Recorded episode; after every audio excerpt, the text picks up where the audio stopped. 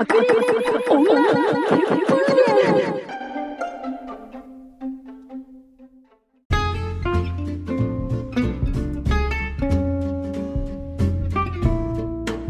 私竹原どこにでもいるしがないアラサ普通の生活を送っていた私だけどなんと突然桃園のイケメン5つ子兄弟と全員でシェアハウスすることになって。一人暮らしになりすぎて実家もちょっと嫌な私なのに急に5人と同棲だなんて一体これからどうなっちゃうの？長男何かあればすぐに頼れよ。次男あんまり俺にかなうんじゃねえよ。三男お兄さん僕と一緒に遊んでよ。四男え竹原さんもオタクなの？嬉しいなブポ五男別に竹原さんのことなんか好きじゃないんだからね。こうやったことないくせに解像度高え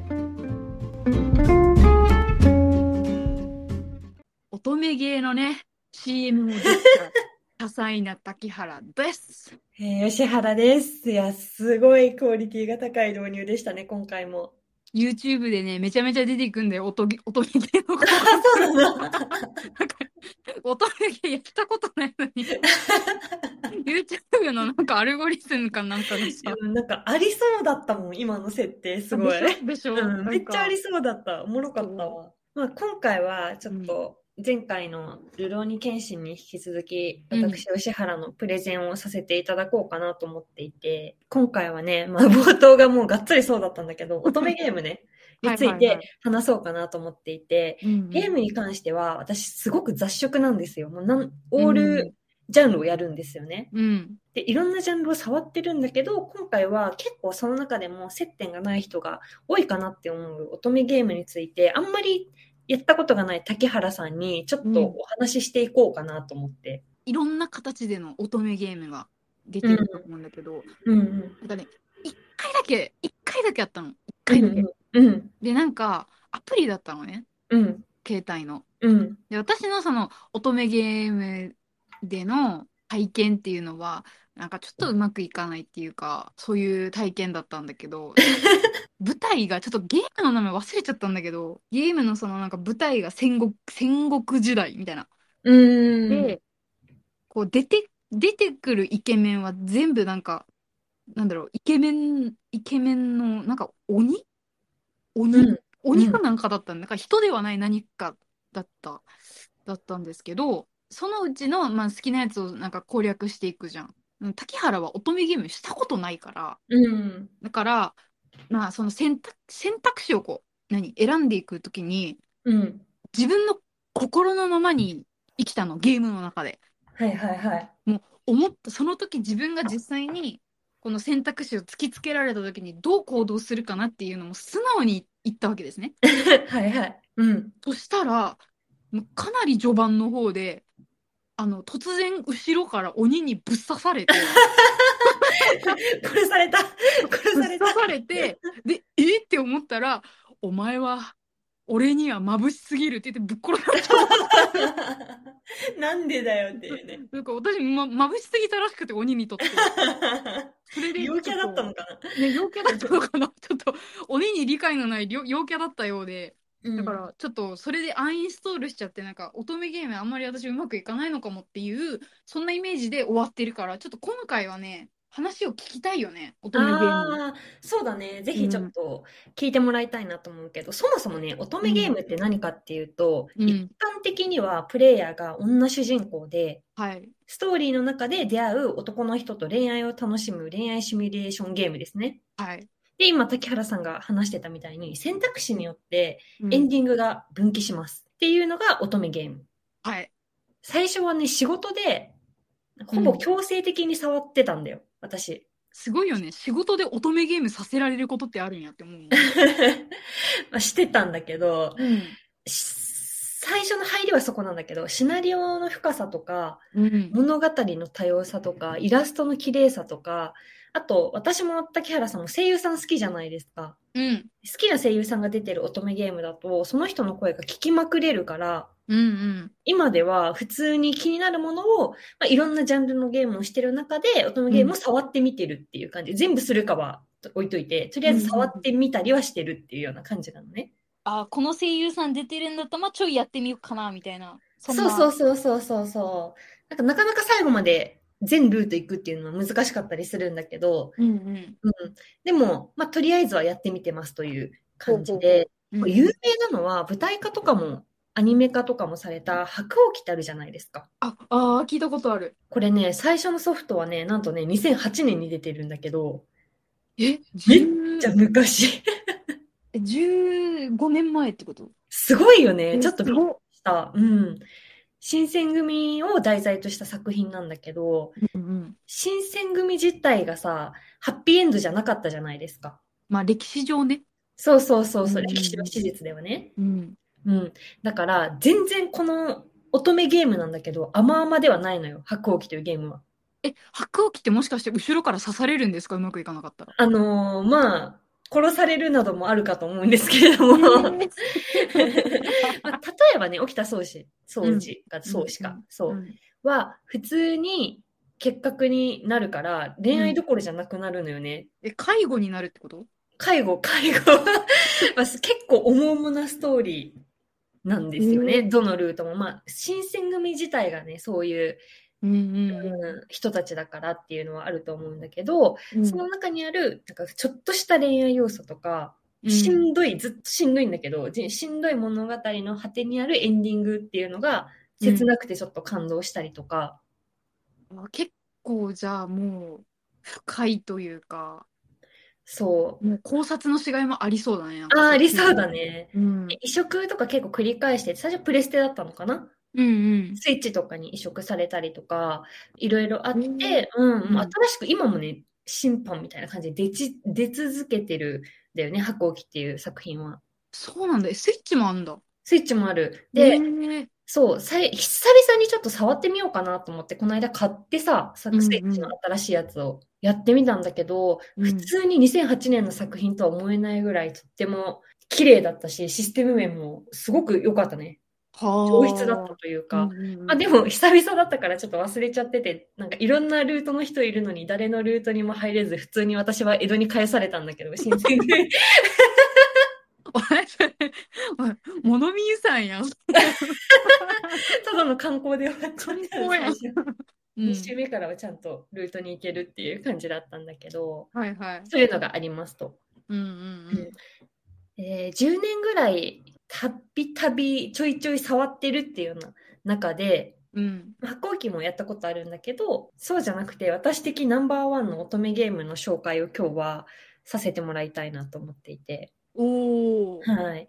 それが2014年に発売されたうん。コードリアライズ創世の姫君っていうえー。乙女とっていう、そう、乙女ゲームのブランドの作品があるんですけど、うん。結構有名な乙女ゲームって乙女と作品が多かったりうんするんですけど、うん。もう普通はね、一回やったら乙女ゲームってシナリオ分かってるから終わりで、だったんだけど、うん。この作品は超何回もやったんだよね。うーん。今でも、いや、あの、スイッチに移植されて、うん、プレステでやってたんだけど、スイッチでもまた買って、そうやってみたりし、触ってみたりとかね、たまにしてるんだけど、まあ、どういう作品かっていうと、う。うん。舞台がね、1863年の気候都市ロンドン。ロンドン？ロンドンなんですよ。で、主人公、はいプレイヤーが操作する子ね、うんうん。は、体に猛毒を持ってる少女。重いなぁ。いいんで。すよ。カルディアちゃんって言うんだけど、なんて？カルディア。カルディア。カルディア。そう。はいカルディアちゃんは、うん茶色の長い髪の毛と緑のうん目をしてて、めちゃめちゃ美人なのよね。うんうんなんだけど、素肌に触れると毒で皮膚が焼きただれるの。うん。えー、どうやって育ってきたんだよ。謎だよね。一個またそれ謎なんだけど、めちゃめちゃ重い設定なのよね。うん。だから人に触れ合うことができずに、だからベッドとかも髪の毛は大丈夫なのね。うん。触っても。だから、その、絶対に仰向け？はいはい。で寝ないとベッドが焼きただれるっていう。え、べ、塩酸女かよ。すごっ洋服だけは特殊な素材で焼きただれない、毒を通さないんだけど、はいはいはい。その素材ではないと、すべて毒で溶かすっていう性質を持ってる女の子なの。やば。すごいとんでも設定なんだけどね。うんうん。うん。で、お父さんと、まあ、家族でね、お父さん、お母さん、弟と4人で過ごしていたんだけど、そのカルディアちゃんの記憶にあるのは、お父さんだけしかいなくって、で、そのお父さんの言いつけで、お前は怪物だから外に出るなよって言って、お父さんの姿を消したんです。え、そうなんだ。そう。で、弟もお母さんもいないので、うん。外に出ちゃダメって言いつけを守って、長い間ずっと屋敷で一人でいた。一人暮らしってこと？そう、一人暮らしをしてたの。ええかうんわいそう。そうなの。で、その怪物、まあ、はい毒を持っててね、人を殺せる能力があるので、触ると、捕まえようとして、ロンドンのね、その舞台となってるロンドンのはい。女王様、直轄の、ああ、はいはいはい。クイーンね。うん、そう、兵士がね、屋敷に入ってきて、うん。カルディアちゃんを捕まえようとするんだけど、うん。カルディアちゃんは、もうずっと一人でいるし、うん。毒持ってるし、生きる意味とか意志もほとんどないの。うん。だから、はい、みたいな感じで素直についてくるのね。うんうん。で、屋敷から出たところで、うん。この作品のメインヒーローである、うん。アルセーヌ・ルパンが出てくるんですよ。そう、ルパンが出てくるんですよ。メインヒーローがルパンなの、この作品は。怪盗紳士、アルセーヌ・ルパン。ええそうなんだ。そう、これかなりビジュアルも良くってね、声優さんが前野智明さんっていう、前ヌーですね。あの、うんうん働く細胞の白血球役とか、他にも多分メインどころしてたりすると思うんだけど、すごいいい声だよね。いい声なんですよ。そう、私はこれでもうガチ前ヌーファンになったんだけど。うん。と仲間の機械技師のインピがカルディアちゃんをさらうんですよ。二人で。二人で。インピーはね、森久保さんです、声優さんは。ああ、はいはいはい。ちなみにアニメも、アニメ化もされてる作品なんだけど、うんアニメのカルディアちゃんは早見沙織さんがカルディアちゃんをやっております。あ、あんたの大好きな。大好きな、もう綺麗な声のおとなしい感じのヒロインですね。はい。うんうん。で、さらうんですよ。あそう。あ。で、ルパンは、あの、政府が企んでる、ある企みっていうのを暴くために政府が連れ去ろうとしてたカルディアちゃんを盗んだのよ。うん怪盗だから。っていうところから物語が始まるっていう作品なんですよ。ああ、じゃあ物語が始まるまでがかなり重いね。重い。でもずっと重いっちゃ重いんだけどあ、、そうなんだ。まだろうな。うん。うん、重いっちゃ重いんだけど、まあ、そのシナリオがすごく素敵なんだけど、うんうん。で、個別ルートっていう、どの人とこう恋に落ちるかだよね。うんうん。そのルートの前に共通ルートって大体乙女ゲーム用意されてるんだけど、うんうん。その共通ストーリーでは、うんルパン一味って言って、インピーの他に3人仲間がいるの。うんうんルパンにはね。はいはい。うん。で、その人たちと出会うっていう共通ストーリーがあって、うん。全員で男の子は5人いて、まあ、ルパン、インピー、で、最強の兵士のババン、バン、ン、バン、で医師兼科学者のフラン。フラン。そう。で、貴族のサンっていうのがいる。貴族もいんの？この人が要するにこの人たちのパトロンなんですよ。お金出してあげてたりとか、ああ、屋敷を提供していたりとか。まあそれぞれ本当に裏があるので、サンもただの貴族ではもちろんないんだけど、うんうんで、元から仲間だったわけじゃなくて、だんだん仲間が増えてくんだけど、うん。うん。このストーリーも相当面白い。特に面白いのは、まあ、仲間との仲が本当にと、うーん、丁寧に深まっていく過程がシナリオに組み込まれていて、うんうんうん。一番好きなのがこう飛行船レースの共通ストーリーなんですけど、レースすんのかい？そう。5人集まってね、仲間が増えてって、カルディアちゃん入れた6人で飛行船レースに参加するんですよ。すごい、怪盗とは思えない大胆プ。そう、めちゃめちゃ目立ってるのよ。すげえわ。そう。相手を爆撃してもいい。何でもありのレース。すごい。そう。優勝商品がルパンたちの目的のものだった。カルディアちゃんに関係あるやつね。だったからみんなで参加したんだけど、うんうん。6人でそれぞれの持ち場で飛行船を動かすんだけど、うん。ビュンって1位になったから、はいはい。他の飛行船から一斉攻撃をうわーって仕掛けられるのよ。ほうほうほうほそれで、危ない危ないってなって、こちらも攻撃しようって言って、う。うん。カルディアちゃんがインピーに渡されたうん。説明書、砲撃台の説明書の第一文目が、うん。まず砲弾にバンを設置しますって書いてあったのね。だから最強兵器であるバンを砲弾で相手の飛行船にぶっ飛ばしてバンに戦ってもらうっていう展開なんだけど。すごい、なんかそこだけ急に小学生になるじゃん。そうそう。でバンはなんでだみたいなこと言いながら飛ばされててすごい面白いのね。その展開とスチールがすごい最高っていう、もうこれ本当一例なんだけど、そういう共通ストーリーがあったりして。なんかあれだね、そのギャグシーンと、うん。なんか重重さの、なんかこう、バランスがいいんだね、きっと。じゃあ。そうだね。5人のわちゃわちゃ感、6人のわちゃわちゃ感と、うんシナリオ自体はすっごい重いんだけど、うん。うん。カルディアちゃんは誰にも触れられないし、うんうん。ご飯も食べなくてもいいのよね、カルディアちゃんは。自給自足できてるってこと大変。すごくない？それもすごい謎だから、うん。うん、聞いてくれてる人で、もし興味がある人はぜひちょっと触ってみてほしいなって思うんだけど、うんうんで、割と序盤の頃にルパンがね、うん。はいはい。カルディアちゃんに、お前の願いを一つだけ叶えてやるっていうのよ。カルディアちゃんは、うん。あなたに触れてみたいっていうのよ。難しい。絶対無理なの、今。今はね。うん今、現状は。毒でただれてしまうので、ルパンが。うんうん。で、その願いを叶えるために、ルパンは動くっていうようなストーリーなんですけど、カルディアちゃんの体の謎、うんうん。お父さんが失踪した理由と、あと、ルパン一味のそれぞれの目的のために、ストーリーっていうのは展開していく作品なんですよ。ああ、なんかその体というかさ、その出生の秘密も関わってくるっていうのはかなり深いね。そうなんですよ。それをなんか体質で済ませないところが偉い。いや、対立で毒あったら、ねえ、大変なことや。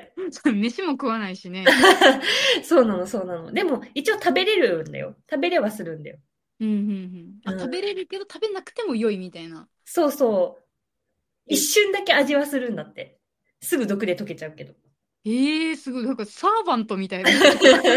すごいな。なんかポケモン見てだよ。そうなのよ。で、5人攻略キャラがいて、うん。それぞれのルートに入ると、そのうちの1人のね、入ったルートの男の人のストーリーを深掘りしていく。おーそれぞれ目的が違うから。うんうんうん。それをなんか一人一人深掘りっていうか、攻略を進めていかないと、その思惑っていうのは一人一人には分からないってこと？わからないの。うーん。うん。全員カルディアちゃんのことすごい大事にしてて、カルディアちゃんを助けるっていう共通目標はあるんだけど、うん。目的が違うんだよね。アプローチが全然違うというか。すべて本当にクオリティが高いルートになってて、それぞれが。うん。最初全然興味ないなって、私フランとか結構なよなよ系の人だったから、ああ、なさそう。医師、医師兼科学者ね。うんうんあんまり興味なかったんだけど、うん。普通に、それこそ何も考えずにやってたらフランルートに入っちゃって、うん。いや、フランやんって思ったんだけど、うん。最後までやってみるとフランのことが大好きになって、他の男のとこに行っていいのかっていう葛藤が生まれる。罪悪感まで覚えちゃうほどに？そうそうそう。どのルートをやった後も同じ気持ちになるのよ。他の男に行っていいのかみたいな。それぞれ非常によくって。うんでも、まあ、それぞれの個別ルートの素晴らしさっていうのは今伝えた通りなんだけど、この作品が一番素晴らしいところって何かなって考えたときに、こう全ての個別ストーリーが絡み合って、はいはい最後のルパンルートで全部回収されていくのよね。あ、そうなの？そうなの。で、ルパンルートはうん。他の4人を攻略しないと入れないのよね。攻略制限がかかってて。ああ、ははははは。で、まあ、いろいろちっちゃい問題、ちっちゃい問題じゃないんだけど、その人にとって大きい問題をうん。個別ルートで解決してったんだけど、結果的にルパンが全部持ってくのよね、この作品って。ええそうなんだ。そう、だからルパンが一番大好きになるし、マイヌかっこいいってなっちゃうのよ。えー、なんかさ、やっぱメインヒーローというか、メインだけあって、うんなんかちゃんとこう花は、花が持たせてあるのがすごいね。そうなの。そうじゃない作品の方が多分多いは多いんだよ。うんうん多いんだけど、めちゃめちゃ花を持たせてる。もう全部ルパンが持ってく。最終的に。ルパンルートは本当に何回やっても感動できるし面白い。だからドラマとか小説とかが好きな人は触ってみるとこの作品はすごく面白いかなって思う。え、ちょっとなんかアニメ見てみたくなっちゃったな、これ。UNEXT で見れたよ。UNEXT か、UNEXT 加入してねえな、加入私 UNEXT 入ってるからうん。ちらっと見たけど、うんうん、どう？うん、やっぱね、ゲームのシナリオが分厚い分、アニメのなんか10話ぐらいで回収するっていうのは結構難しいなっていう印象を抱いたし、声優さん。たちは一緒なんだけど、うんうん。ね、イラストが全然やっぱ違う。ああ、あ、なるほど。ゲームのやつ、ゲームのその、なんか、美術と、うんうんいやアニメ、ちょっと違うんだ。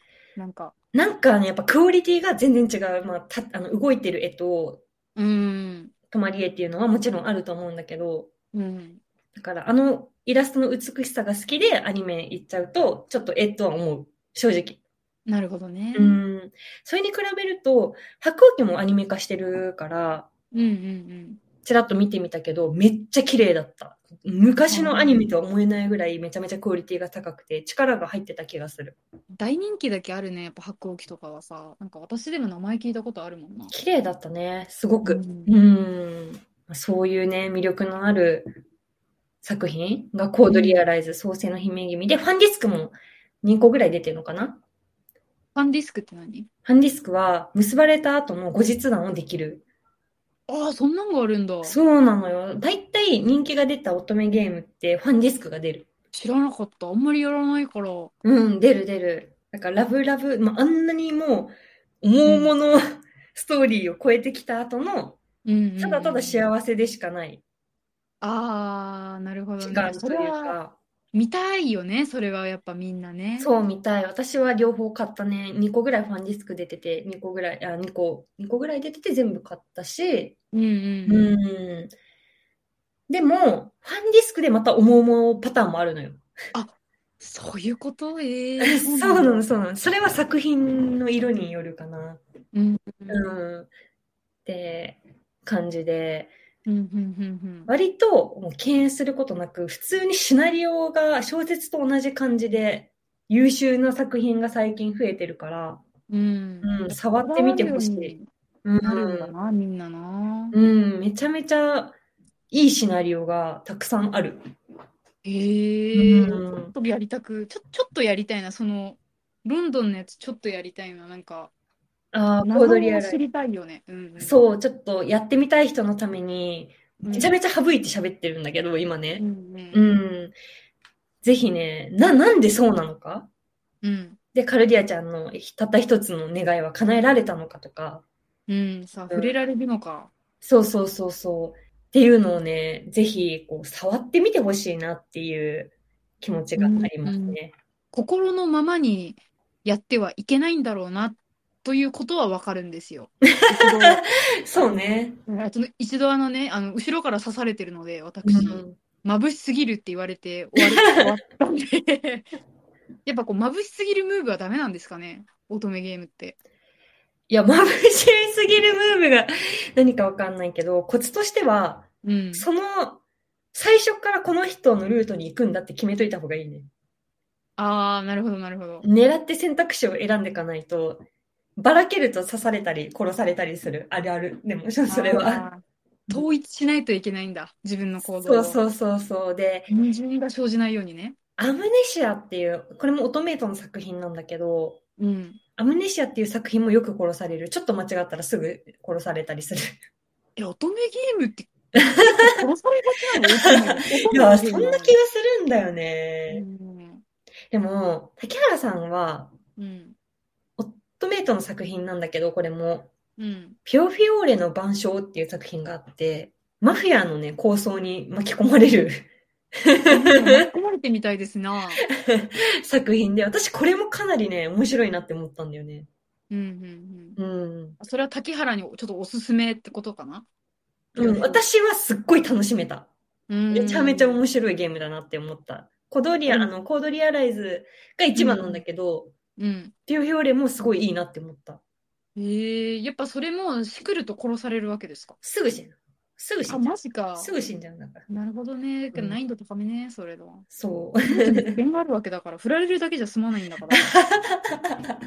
そうなんだよね。これのね、まあちょっと中国系マフィアのルートは、うん、えぐいからね、本当にやってほしい。ええうん。中国系マフィアって聞いただけですぐなんか、なんか人身売買にやられたんですけど、まあとりあえずアヘンはやってるみたいな感じ。なんてなんて？アヘン。ああ、そういう描写があるっていう感じ。へえなるほど。えー、で、ちょっとやってみたいな。中華系マフィアのゲイ、中華系マフィアとね、恋愛できる、そのね、あの、機会なんかないから。そうなんだよね。コードリアライズは本当ぜひやってほしいけど、うん滝原さんの適性考えると、うんプロヘワレとか、なんか白鸚記じゃなさそうって感じ。そうか。ちょっとじゃあ、まあね、親友である吉原さんの、ちょっと言葉を信じて、中華系マフィアとね、あの、戦ってみようかなって思います。うん、ぜひ、まあ、あとは、今日話すかすごい迷った一本は、はい推理系、ミステリー系が好きなら、バスタフェローズっていうの。これは、あのーオトメイト作品じゃないゲームなんだけど、めちゃめちゃ人気があるゲームで、乙女ゲームで、へーうんうん推理うん。していく系な、ミステリー系が好きな人は、そっちがはいうんいいかなって感じです。なるほどね。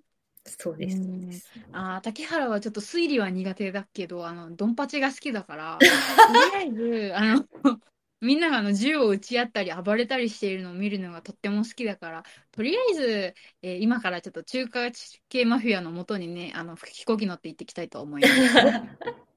はい。よろしくお願いします。ということで、えー以上になりますが、えーっと、先にじゃあ宣伝しようかな。我々爆裂女血風伝は、X をね、ポストしておりますのでね、パストしています。